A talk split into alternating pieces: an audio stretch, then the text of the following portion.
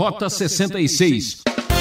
Todo tipo de tristeza é associada ao demônio, é associada a coisas negativas. Né? Às vezes a pessoa chega até num culto e começa a orar e diz: Deus, tira toda a tristeza do meu coração.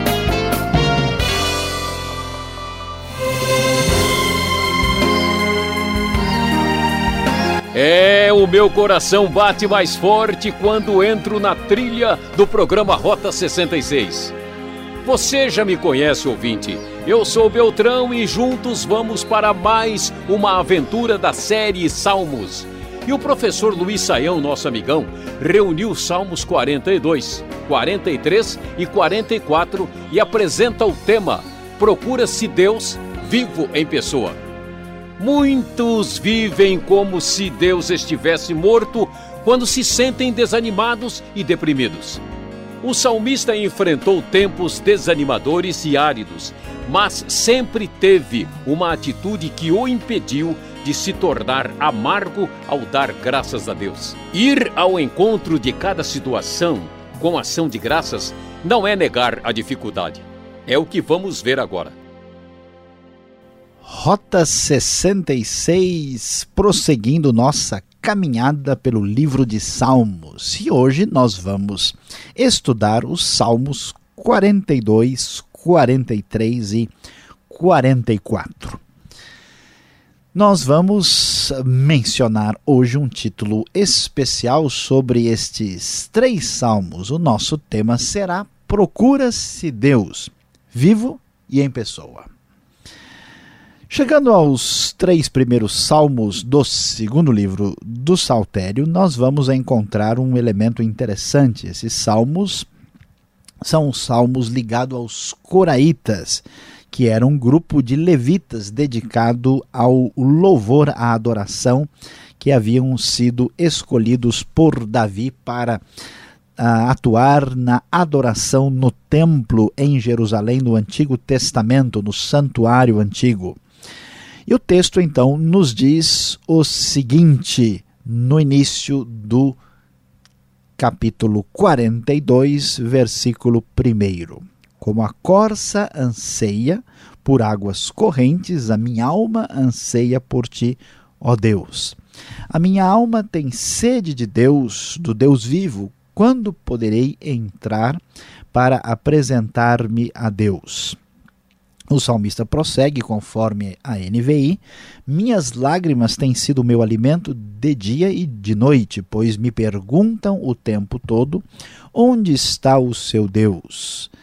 Observe a atitude de tristeza, de depressão que aparece aqui no início do Salmo 42, nesse lamento individual, que na verdade está possui uma unidade com relação ao Salmo 43. Os dois salmos, na verdade, são um salmo único. E ele apresenta aqui este poema triste, um poema de dor, que aparentemente vem de uma perspectiva de alguém que está distante da terra natal, de uma pessoa que se manifesta num, num perfil de alguém que está é, longe, que está como que exilado. O versículo 6, por exemplo, diz que ele está desde a terra do Jordão, das alturas do Hermon, desde o monte Mizar, que são referências à parte norte de Israel, lá longe de Jerusalém. Parece um judaíta que está lá no norte, alguém que veio de Judá e está distante, está lembrando dos bons tempos servindo a Deus com o povo de Deus e agora está numa espécie de profunda depressão espiritual. E a grande pergunta, a grande questão que aparece aqui no Salmo 42 e 43 é exatamente onde Deus se encontra. A minha alma tem sede de Deus, a minha alma anseia por Deus, eu estou com saudades de Deus, Deus está sendo procurado pelo meu coração, quero agora vivo e em pessoa. E assim, neste momento de dor e sofrimento, vem a sessão nostalgia. Eu costumava ir com a multidão, conduzindo a procissão à casa de Deus com cantos de alegria e de ação de graças entre a multidão que festejava, e ele se lembra dos velhos e bons tempos quando ele tinha alegria junto com o povo de Deus e a partir desta dor, deste sofrimento, o salmista começa a falar sozinho. Talvez você aí já falou sozinho, conversou com seu travesseiro, já dialogou consigo mesmo no auge da sua dor. E aqui ele sentindo saudade de Deus, uma espécie de depressão espiritual, uma necessidade profunda da alma e do coração, ele começa dizendo o seguinte: Por que você está assim tão triste, ó minha alma?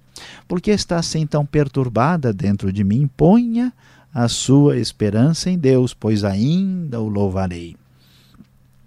E diante deste espécie de diálogo sofrido, ele prossegue na sua oração procurando Deus vivo e em pessoa. Direi a Deus, minha rocha, por que te esqueceste de mim?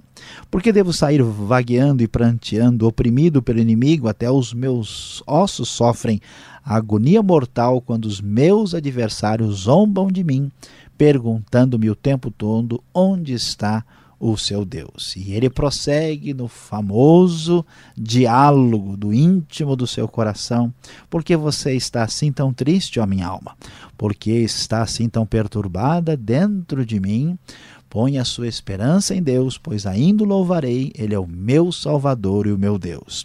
O Salmo 43 mantém o mesmo perfil do Salmo 42. Começa com uma linguagem jurídica, dizendo: Faz-me justiça, ó Deus, e defende a minha causa contra um povo infiel, livra-me dos homens traidores e perversos, e prossegue com o mesmo tom do Salmo 42, pela unidade que os dois formam, e termina novamente com aquele refrão que ressoa pela composição poética que vimos. Porque você está assim tão triste, ó minha alma, porque está assim tão perturbada dentro de mim? Põe a sua esperança em Deus, pois ainda o louvarei. Ele é o meu Salvador, ele é o meu Deus. Como pudemos observar, esses dois salmos mostram a busca de Deus por um indivíduo.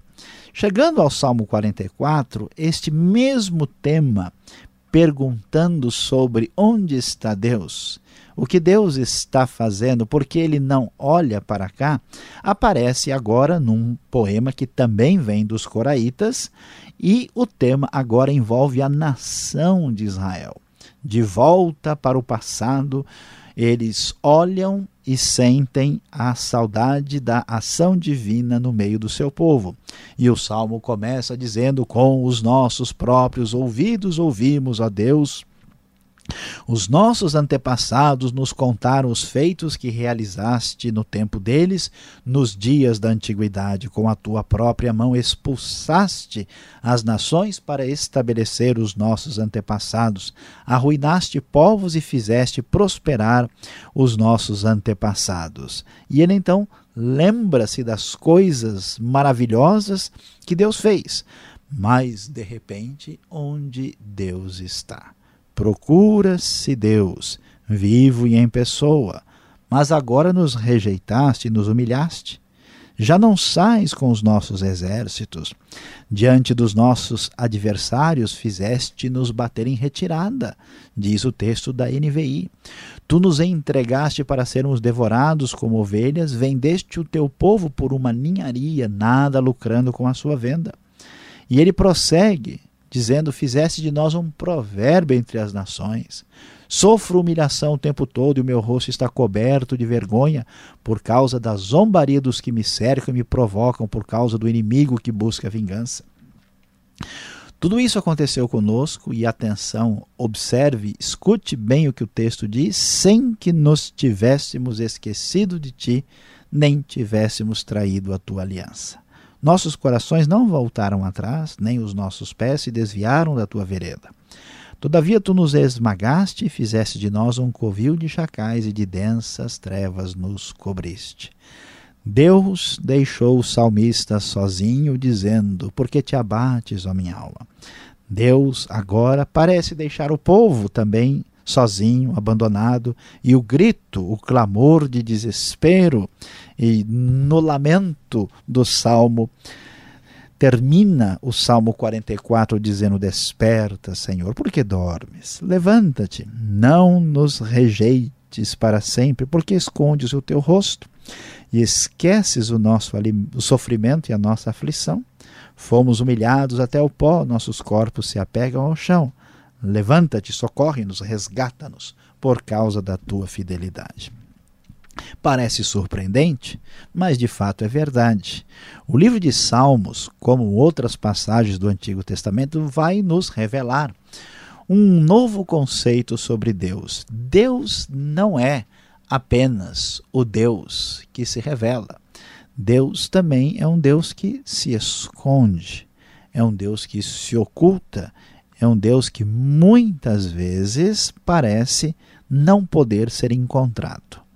E diante de uma realidade tão nítida, o que é que podemos entender e pensar sobre a vida, sobre o nosso relacionamento com Deus? Talvez, em primeiro lugar, devamos considerar a grande importância de pensarmos e entendermos o mistério da fé. Nossa relação com Deus não é uma relação totalmente compreendida e dominada pela mente e pela razão. Deus se manifesta e se esconde às vezes de maneira misteriosa, porque isso está debaixo da sua soberania, do seu poder, da sua grandiosidade que excede ao nosso entendimento. Muitas vezes, Deus nos responde com o seu sábio e soberano silêncio. Ao mesmo tempo, existe um benefício profundo do ponto de vista psicológico para o lamento. O lamento é o recolhimento da alma é o pensar na vida com grande seriedade, é entender a profundidade da relação com Deus e os limites da dimensão humana.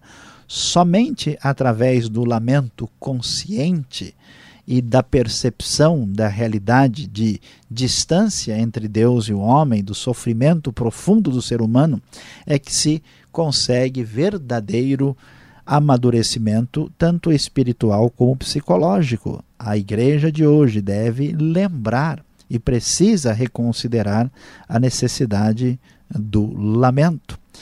E, finalmente, nós devemos aprender uma grande virtude através do ocultar-se e do distanciar-se de Deus. Esta grande virtude chama-se paciência. A paciência desenvolve perseverança, desenvolve qualidades fundamentais no coração do ser humano.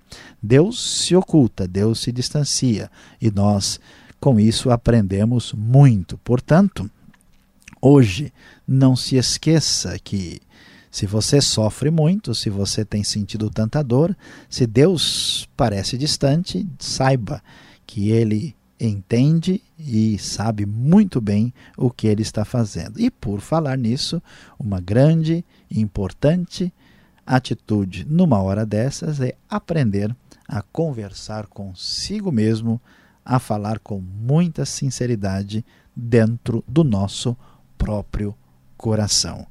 Isso sim é importante. Continue procurando Deus, vivo e em pessoa.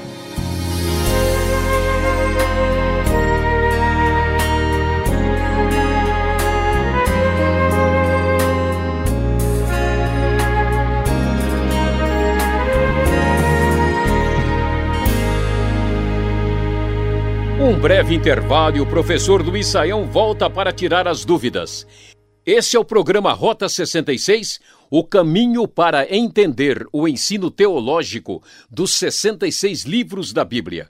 Essa é a série Salmos, destacando 42, 43 e 44. Tema da aula: Procura-se Deus, vivo em pessoa. Rota 66 tem produção e apresentação de Luiz Saião, criação e redação Alberto Veríssimo, locução de Beltrão. Participe! Caixa Postal 18.113, CEP 04626-970 São Paulo, capital. Envie sua carta ou e-mail rota66@transmundial.com.br. Você tem alguma pergunta? Esta é a hora de tirar as dúvidas.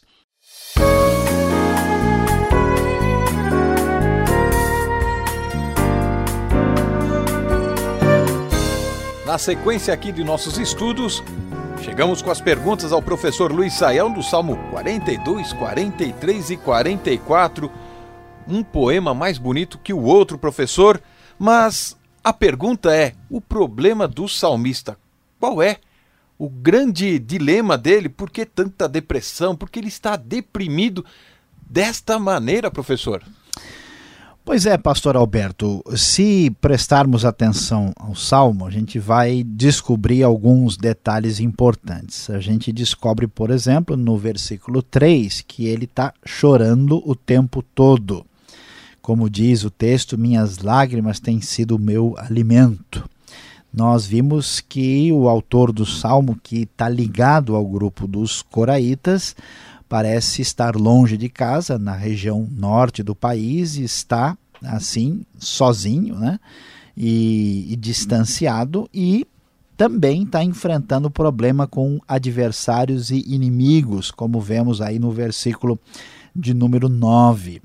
Agora, ah, todas essas, essas situações descritas, né, a dor, a saudade, o problema dos inimigos, mostram aí uma, uma situação suficiente para alguém estar muito triste e, vamos dizer assim, deprimido.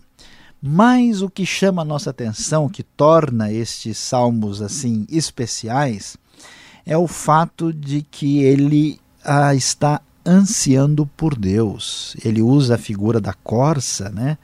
Ah, que é aquele animal que existe na região e que está num período de seca, desesperado para beber água. Então parece que o salmista tem assim um, um crescimento espiritual profundo, porque ele não está apenas chorando pela falta da bênção, ele chora pela saudade do próprio Deus. A minha alma anseia por ti, ó Deus.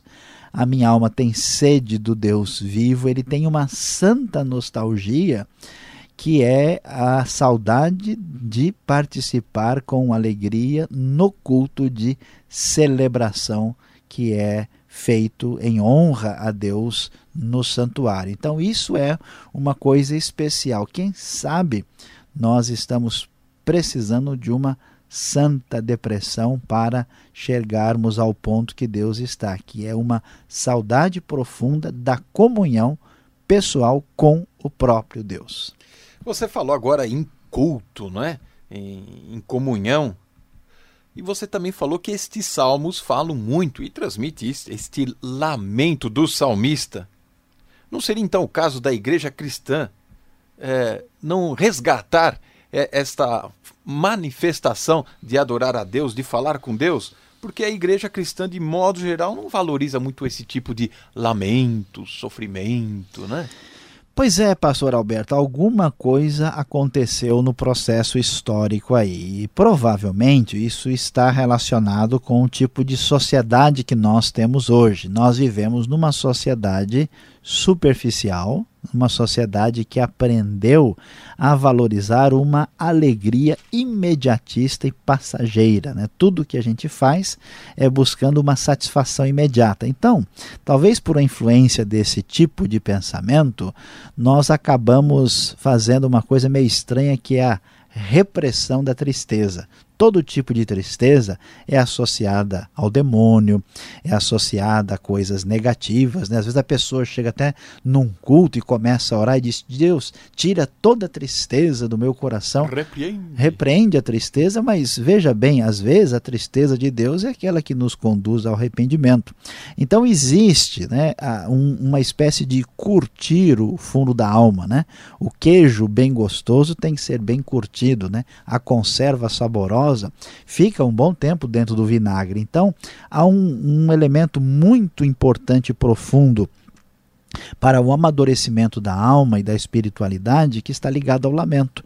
E como nós perdemos grande parte dessa dimensão, a igreja de hoje, ela às vezes sofre, não amadurece devidamente porque é, está contente com uma superficialidade. É um cristianismo Coca-Cola, né? Só gasoso, sem a interioridade profunda. Está na hora de voltarmos a repensar ah, na profundidade desses salmos. A gente ouve muito a alegria do Senhor, a nossa força, né? Então, nada de tristeza, que depressão, isso é coisa do inimigo, para com isso. E aí a gente fica mais deprimido, porque a gente está triste e fala, poxa, então eu que estou errado, né? Exatamente, e Deus continua nosso Deus e nos abençoa em todos os momentos da vida, os de alegria, que são muito bons, e os momentos quando há um recolhimento da alma. Principalmente. Agora, no Salmo 44, o verso 17 e 18 parece uh, transmitir aquilo que estava acontecendo. O povo ali, ele estava sofrendo, mas sem ter cometido nenhum pecado, parece, sem ter feito nada de errado. E assim mesmo, eles estão passando por uma penúria, né? uma situação aí de, de desespero, né? É, o texto chama atenção mesmo. Ele diz que tudo isso aconteceu conosco sem que nos tivéssemos esquecido de ti, nem tivéssemos traído a tua aliança. Nossos corações não voltaram atrás, nem os nossos pés se desviaram da tua vereda. Inclusive, esse texto que tenta ser assim, tra colocado cronologicamente, nunca é associado ao momento em que Israel estava em exílio, afastado, não o momento em que as coisas estão bem. Né? E, e, a questão é essa: aqui há, há, uma, há um crescimento na noção teológica do povo de Israel uh, de ir muito além da justiça retributiva. Aquela ideia que se nós estamos nos comportando direitinho, nós vamos ganhar bombom. E se nós estamos aprontando né, qualquer traquinagem aí, nós vamos sofrer com isso. E o texto diz: não, olha, às vezes você está passando dificuldade porque Deus está trabalhando na sua vida, está tendo uma intenção mais profunda. E não é simplesmente porque você esqueceu de pagar a conta de água do mês passado, é que Deus agora fez o seu sapato furar antes. A ideia não é essa. Nós não podemos ser tão simples. Então Deus está agindo de uma forma em que o povo sofre sem que isso tenha relação direta com qualquer tipo de pecado e de erro. O sofrimento, muitas vezes, tem um papel diferente, que não tem nada a ver com o pecado na vida do cristão, do fiel e da comunidade. Uma característica interessante deste salmo é que ele está conversando com Deus, procurando Deus, ele está conversando consigo mesmo, com seus botões, espere em Deus, porque você está abatido, ó, você levanta, saia dessa. Mas o Salmo 42, o 43 e o final do 44 em nenhum momento parece que Deus dá uma resposta, dá um sinal de que, olha, tô, tô ouvindo, tô entendendo. Isso acontece também hoje? É assim mesmo o processo? Pastor Alberto, é, é muito interessante. Às vezes a gente precisa é, passar por circunstâncias na vida para a, aprender né, e crescer devidamente. Né? Alguns, até casais, dizem: puxa, a gente aprendeu a valorizar muito o outro depois que a gente ficou um mês né, distante. Nós valorizamos muito uma pessoa quando a gente fica muito tempo longe dela e começa a lembrar das qualidades. Então existe um distanciamento de Deus, um esconder-se de Deus em certos momentos da nossa vida, como os salmos nos informam aqui. Deus ainda hoje pode nos deixar numa situação de stand-by. Deus ainda hoje pode demorar para nos trazer a resposta, e Deus até mesmo pode nos deixar sem resposta. Isso não é uma coisa negativa, isso não é porque Deus está querendo de alguma forma nos prejudicar, é para que nós sejamos melhores pessoas através da maneira como Ele lida com a gente. Então é importante, porque quando isso acontecer na nossa vida, a gente não deve ficar desesperado, a gente deve entender que esse tipo de acontecimento já se deu no passado. Saelmo, obrigado pela explicação. Você que está nos acompanhando, continue vivo e em pessoa ligado. O professor tem uma palavra direta para você.